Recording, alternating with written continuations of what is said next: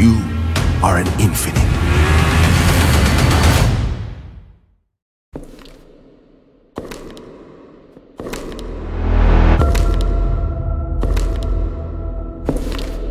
Evan McCauley.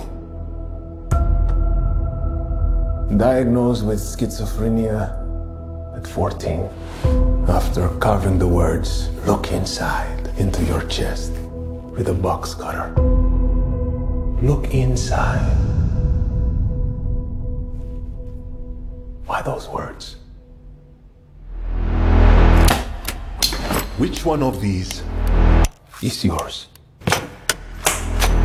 Look, you could skip the uh, whatever the hell this is because none of that is mine.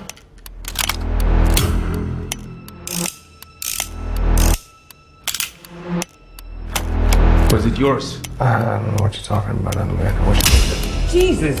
Every time you say, I don't know, this trigger gets pulled. Is it yours? Look, I don't know. Are you out of your mind? Last chance, Evan. Is this yours?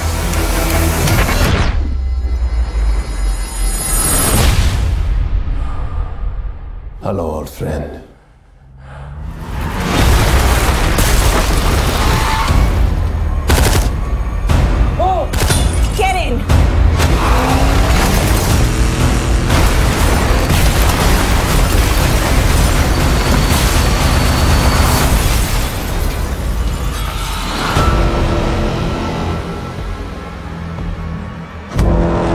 This isn't your first life, Evan. You are an infinite. You've lived and died a thousand times.